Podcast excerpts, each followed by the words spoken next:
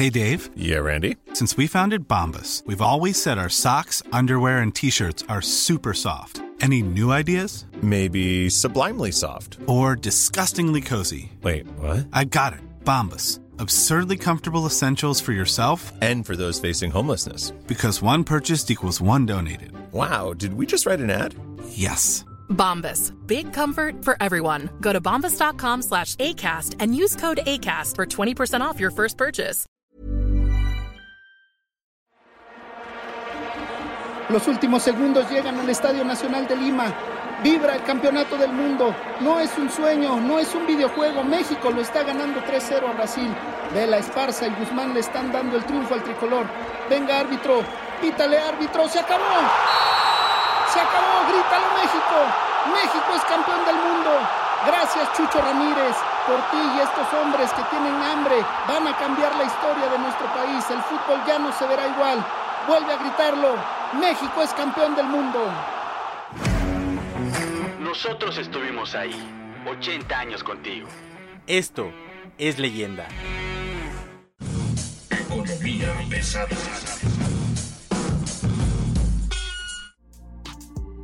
Estaba yo viendo a Gerardo Esquivel, que ya se volvió este ultra tecnócrata, diciendo no se puede lo que plantea el presidente.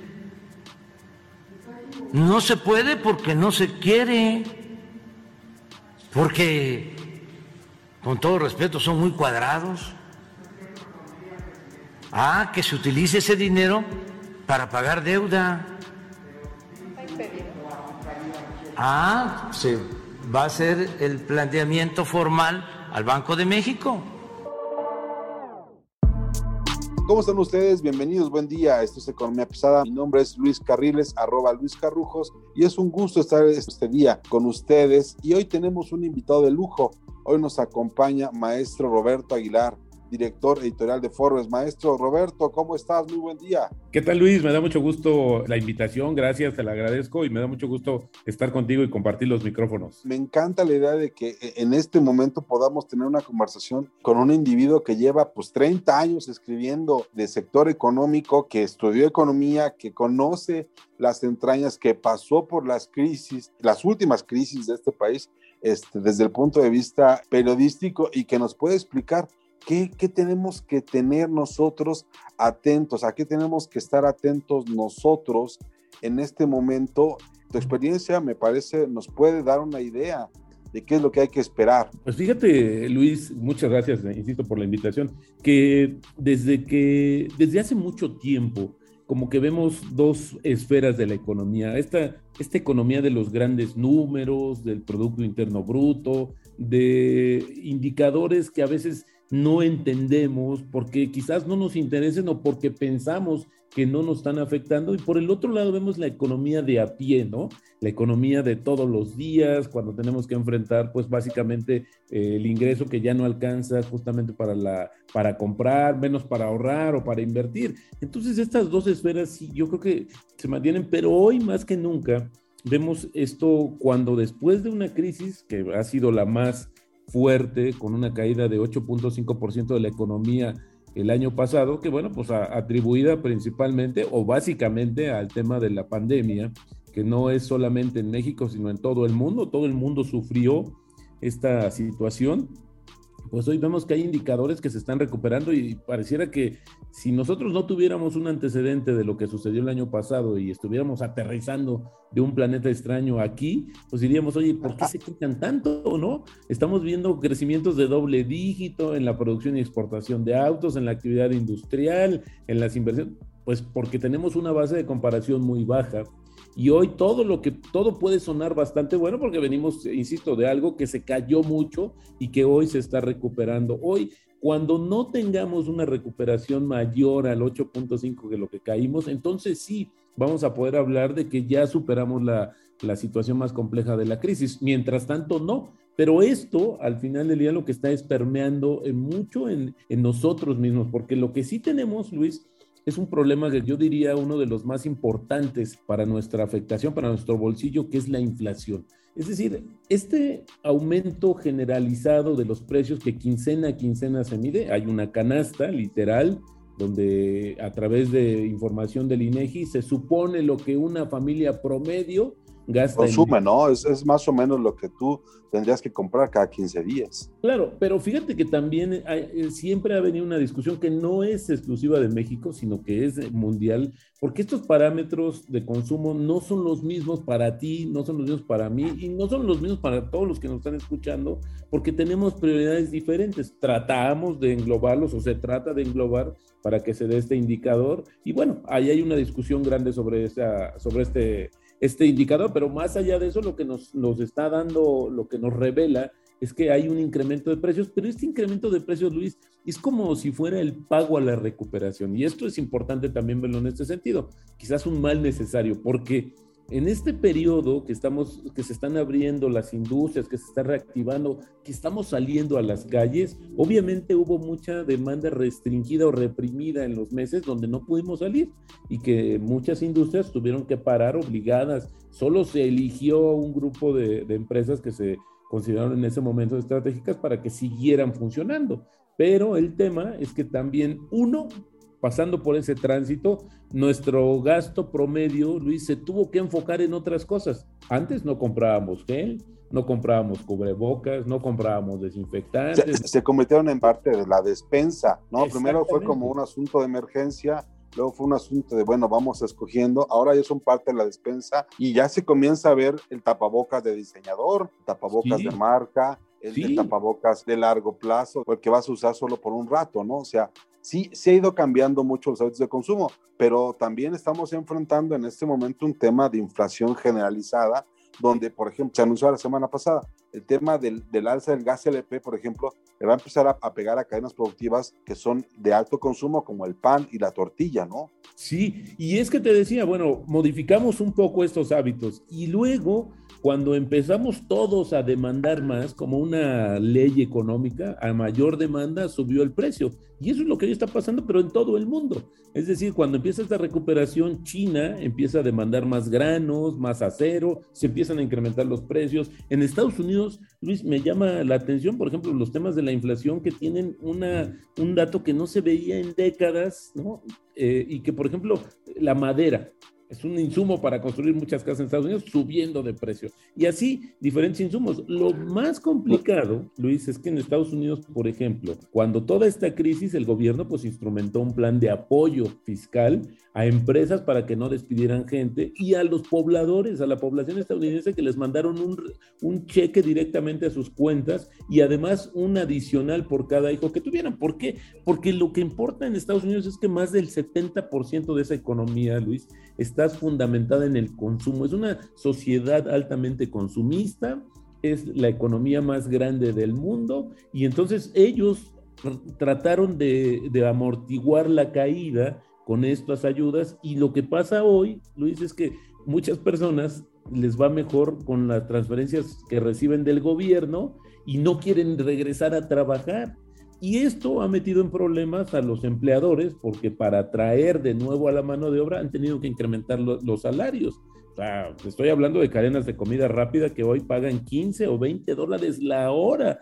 Lo que sucede con, yo, vamos a suponer, yo tuviera una cadena de comida rápida, si se me sube el costo laboral, yo se lo tengo que repercutir a mis precios, porque si no voy a salir perdiendo. Entonces, esta espiral inflacionaria nos está generando muchas de las cuestiones e incluso hay algunos que advierten que el incremento de precios así tan amplio puede ser eh, un freno para la propia recuperación de la economía. Pero mira, a ti que te gusta y tú eres un experto de muchos años, el tema energético, pues vemos lo del los, el incremento de los precios internacionales del petróleo y todos sus derivados, que también cuando empieza ya una reactivación de la economía y China, que es el principal consumidor de petróleo en el mundo, pues comienza otra vez a andar pues también eso se refleja en niveles de los precios arriba de 70 dólares en, todo, en toda esta cadena. Y hoy lo que tú dices, por ejemplo, del gas LP que está tan cuestionado, que está tan en boga, pues esto también ya tiene un impacto directo en la inflación, porque no nada más es el gas, eh, lo acabas de decir muy bien, Luis, este, en las cadenas productivas, pero yo me iría todavía un poquito más abajo. Las tortillerías, las loncherías, las torterías, todos estos insumos. Todas las fondas, ¿no? Toda, toda esta economía Godín, por ejemplo, ¿no? Totalmente. Entonces, hoy este es un gran problema, esto sí lo estamos viviendo. ¿Cuándo vamos a dejar de recibir esas presiones inflacionarias?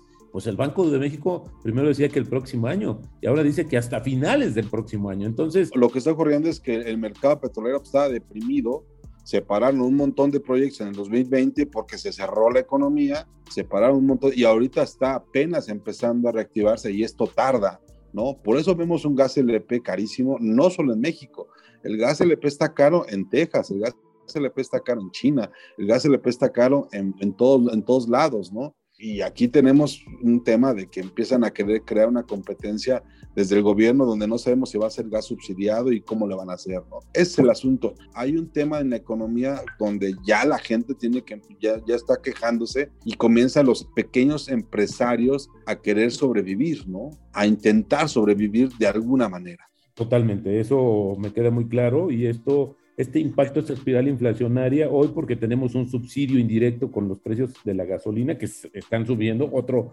derivado importante del, eh, del petróleo. Y, y, yo, esta apuesta de la política pública actual del presidente de llegar a una autonomía en términos de energéticos, pues está muy lejana, ¿no? ha sido muy criticada porque nosotros estamos como contracorriente en términos de política pública, pero además de eso, no tenemos esa capacidad. Bueno, pues, se ha tratado de buscar, por eso está construyendo una refinería. Le van a meter cirugía mayor a las otras eh, plantas de refinación que hay en México, pero el tema es que no es una ambición o un proyecto que se pueda alcanzar en el mediano en el mediano plazo. O sea, ahora hasta compramos una, una planta en, en, Estados Unidos, eh, porque eso va en una, porque al final del día, Luis, Fíjate que esto es bien interesante porque luego se nos va de, la mente y pensamos que esto es politiquería o que estamos en contra de la 4T. No, no, no. Yo creo que es un tema incluso de, un, de conceptos muy básicos, que esto es lo que también pretendes tú en este espacio, lo cual me da mucho gusto. Es decir, si, ¿cómo comenzó un intercambio de bienes y servicios en la historia de este mundo, en la historia económica? Bueno, pues si tú tienes pantalones de mezclilla porque tienes plantíos de algodón y eso te hace ser más eficiente para, para fabricar pantalones de mezclilla. Yo por el otro lado quizás tenga queso, porque mis tierras, mis vacas son muy productivas y me dan quesos. Entonces yo al final del lo que hago, te voy a dar quesos y tú me das pantalones de mezclilla. Imagínate si yo tuviera que reconvertir o hacer eh, varias cosas en mi economía para que yo, además de los buenos pantalones de mezclilla, también genere buenos quesos. Pues la verdad es que no tiene mucho sentido porque sería muy caro.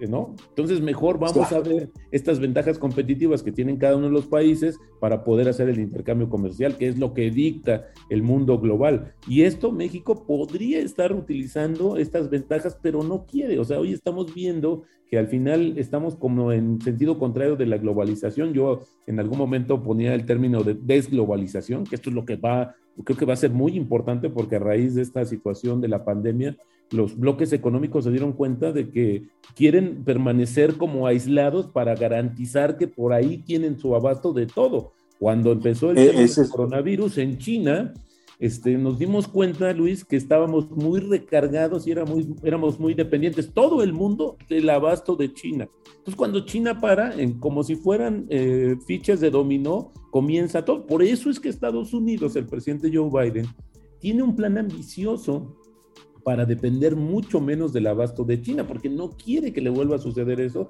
Y hoy, por ejemplo, quieren tener más fábricas de, acero, quieren tener quiere, quiere reindustrializar, ¿no? El, proceso de, el, proceso, de Joe Biden es reindustrializar un poco. Pero a ver, hay, hay, dos cosas aquí que me gustaría tener. Por una parte tenemos a China, que es un país comunista, o más bien dirigido por un supuesto partido comunista, donde es el Estado el que promueve una especie de capitalismo salvaje, por un lado. Por el otro lado tenemos a un Estado interventor durísimo en Estados Unidos, ¿no? Desde Trump y ahora con Biden que está haciendo eso. Y tenemos un gobierno como, como el de México, con, donde pues es el que sobreviva, sobrevive y el que no, pues no, que es, sería en todo caso el más ultracapitalista. Y esto nos lleva a un debate que tenemos que comenzar a pensar y tenemos que comenzar a ver.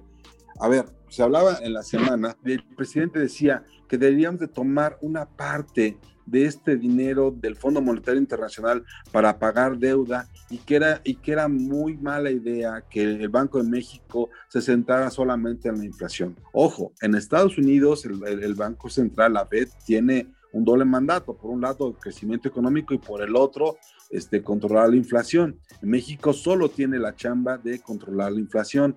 Y aquí la parte que creo que tenemos que comenzar a revisar, comenzar a pensar, es justamente eso. Deberíamos de creer que en algún momento dado en la discusión de los economistas debiera estar ya puesta en la mesa darle un doble mandato a, Banco de México, quitarle todo el peso que hoy tiene ese, esa en la Secretaría de Hacienda, porque por lo que sabemos, la intención de, del presidente López, López Obrador de tomar dinero del Banco de México para pagar deuda, calificar al subgobernador, a su subgobernador, a su gente, a su economista de cabecera durante la campaña, Gerardo Esquivel, como un ultra tecnócrata, cuando lo único que hizo, y, perdón que lo diga de esta manera, lo único que hizo fue recordarle al presidente que pues, la ley le impide tomar, tomar ese dinero, ¿no? Eh, Gerardo Esquivel, pues tiene razón, solamente le dice, bueno, oiga, este, los DEX son activos de la Reserva Internacional y no es dinero del Fondo Monetario que usted pueda tomar para gastar, ¿no? Este enfrentamiento provocó que dentro de la 4T, pues el, secretario de Hacienda le dijera, le diera la razón al, subgobernador Gerardo Esquivel y de alguna manera contrariara al presidente y hoy tenemos este debate sobre si va a enviar o no va a enviar una propuesta real de cambiar el mandato de Banco de México, una propuesta formal, decía ayer decía el presidente, para que Banco de México permitiera usar ese dinero del Fondo Monetario Internacional para pagar deuda. El asunto es, déjame ponerlo en la mesa, es, ¿tú crees que es momento de comenzar a discutir este tema, de comenzar a, pensar en términos un poco más heterodoxos que lo que hemos seguido desde 1994, bueno, 95, cuando se viene la crisis del efecto tequila? Pues mira, de todo lo que comentaste, Luis, la primera es que China efectivamente está ahora en un proceso de transformación. Yo creo que ahí, como de esta regla de que la suma de los factores no altera el producto final, yo creo que lo está siguiendo China, porque China hoy, a pesar de toda esta este pensamiento o corriente ideológica que uno pensaría o, o, no tendría en la cabeza que fuera una economía tan desarrollada y tan abierta y capitalista como cualquier otra, pues hoy está empezando a regular muchos de los sectores como la tecnología, como Internet, como las escuelas, los inmuebles. Es decir, hoy pareciera que el gobierno ya quiere meterle mano para volver a encauzar este crecimiento tan explosivo que han tenido las empresas chinas, no solo en China, sino en todo el mundo. Pero esto es un tema que también en algún momento creo que sería bueno también comentar para ver de dónde están dictándose las políticas públicas, ¿no? Del gobierno como tal. Pero ahora que comentas este tema de, del doble mandato del Banco de México, efectivamente, como decías, en Estados Unidos así lo hacen. En México, el tema, Luis, es que no, no, puede, no puede actuar solo. Es decir, tenemos herramientas que son la política fiscal, la política económica y la política monetaria. Si nosotros no alineamos estas, estos intereses y objetivos, pues va a ser muy complicado que pudiéramos fomentar también el crecimiento. Ahora, yo te pongo un ejemplo.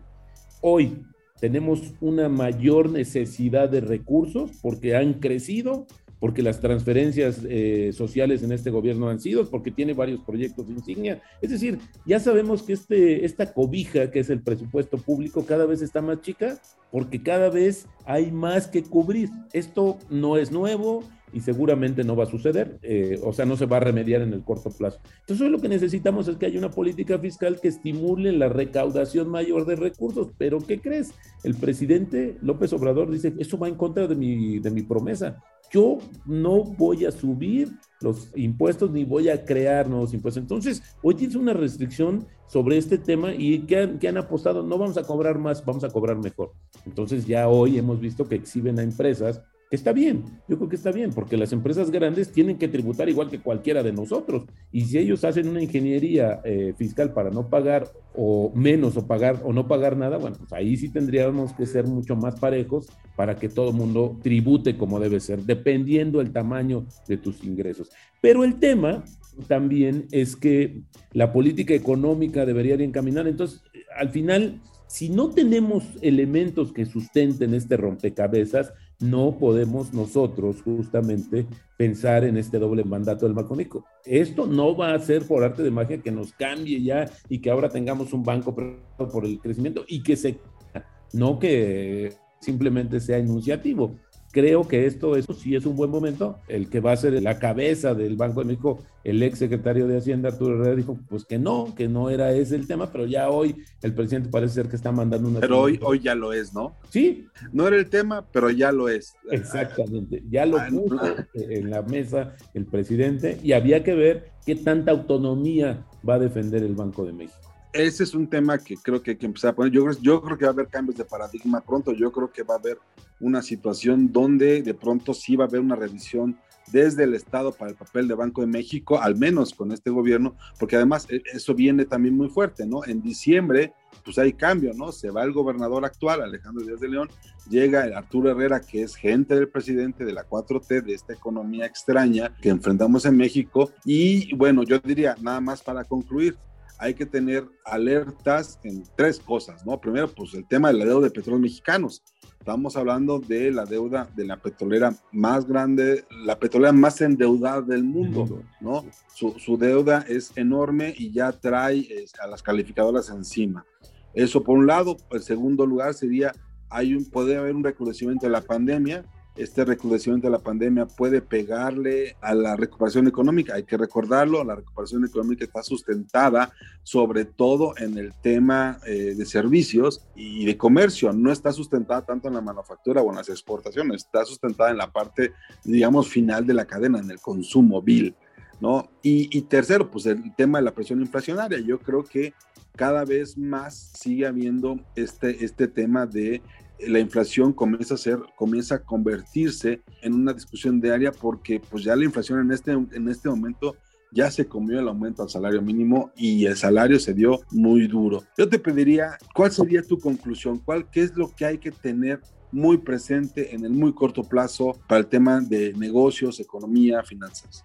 Bueno, yo lo que creo es que tenemos que ser prudentes y cautelosos. Hoy con este tema de las presiones inflacionarias, con esta situación de que la recuperación ha estado, se ha frenado en México y en el mundo por estas olas, estas nuevas olas de contagios eh, y que vamos a tener que aprender a convivir con ellas durante mucho tiempo. Y esto pues nos lleva a que muchos sectores también podrían, son mucho más cautelosos al momento de decidir inversiones y generar empleos. Hoy hay, hay, por eso mismo nosotros en nuestras decisiones tenemos que ser así, más cautos para evitar justamente que en algún momento nos vayan a agarrar con los dedos en la puerta y no tengamos la capacidad suficiente para permanecer un tiempo sin trabajo, porque hoy con esta transformación, estos cambios, pues la verdad también no es, el, no es más seguro y creo que ahí tenemos que cuidar mucho. Al final también el otro tema, el de la inflación, es el peor impuesto. Que, la inflación es un impuesto, así de sencillo.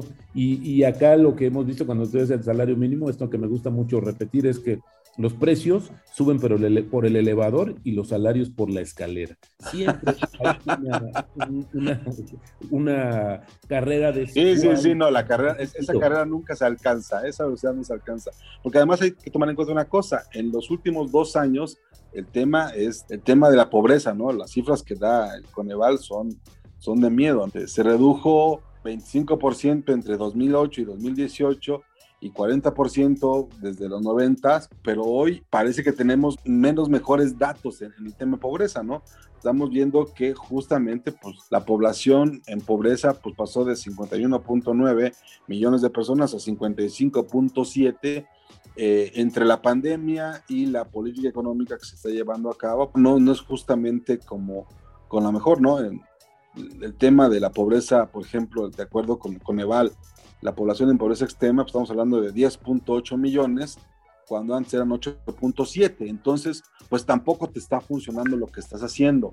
Dar dinero en efectivo o mover tanto cash, ¿no? Esta aversión que le tiene el presidente a las tarjetas de crédito, a, los, a las chequeras, pues tampoco le está funcionando, ¿no? Porque este darle dinero a los pobres, pues tampoco le está, tampoco está mejorando este indicador. Oye, Roberto, pues muchas gracias. Tú dime si tienes algo más que comentar para terminar esta conversación este día. Pues mira, yo solamente diría, y muy en línea con lo que comentabas acerca de lo que va a suceder con la política monetaria y la prueba de fuego sobre la autonomía del Banco de México, hay cinco, cinco miembros de la Junta de Gobierno del Banco de México Cuando se sume Herrera, ya vamos a tener a Herrera, al subgobernador Gerardo Esquivel, y también vamos a tener a una subgobernadora, que Galia Borja, que al final pues comparten y están en la línea del pensamiento económico del presidente. Y entonces había que ver si realmente habrá un respeto a la autonomía. Interesante lo que va a suceder.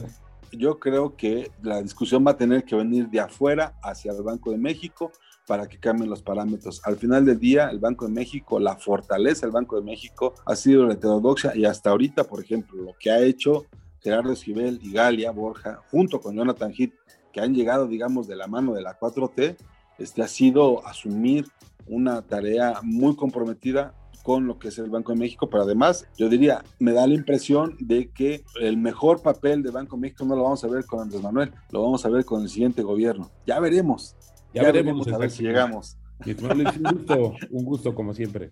Roberto, muchas gracias, te agradezco mucho. Que estés muy bien, Luis, un abrazo.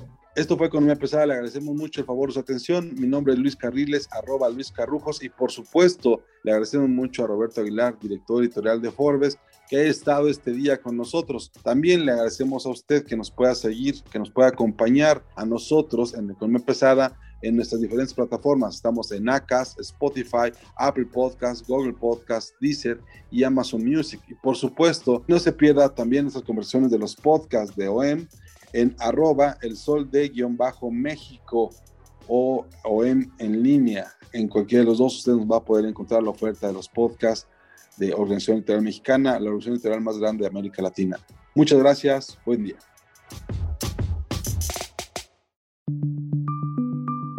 Esta es una producción de la Organización Editorial Mexicana.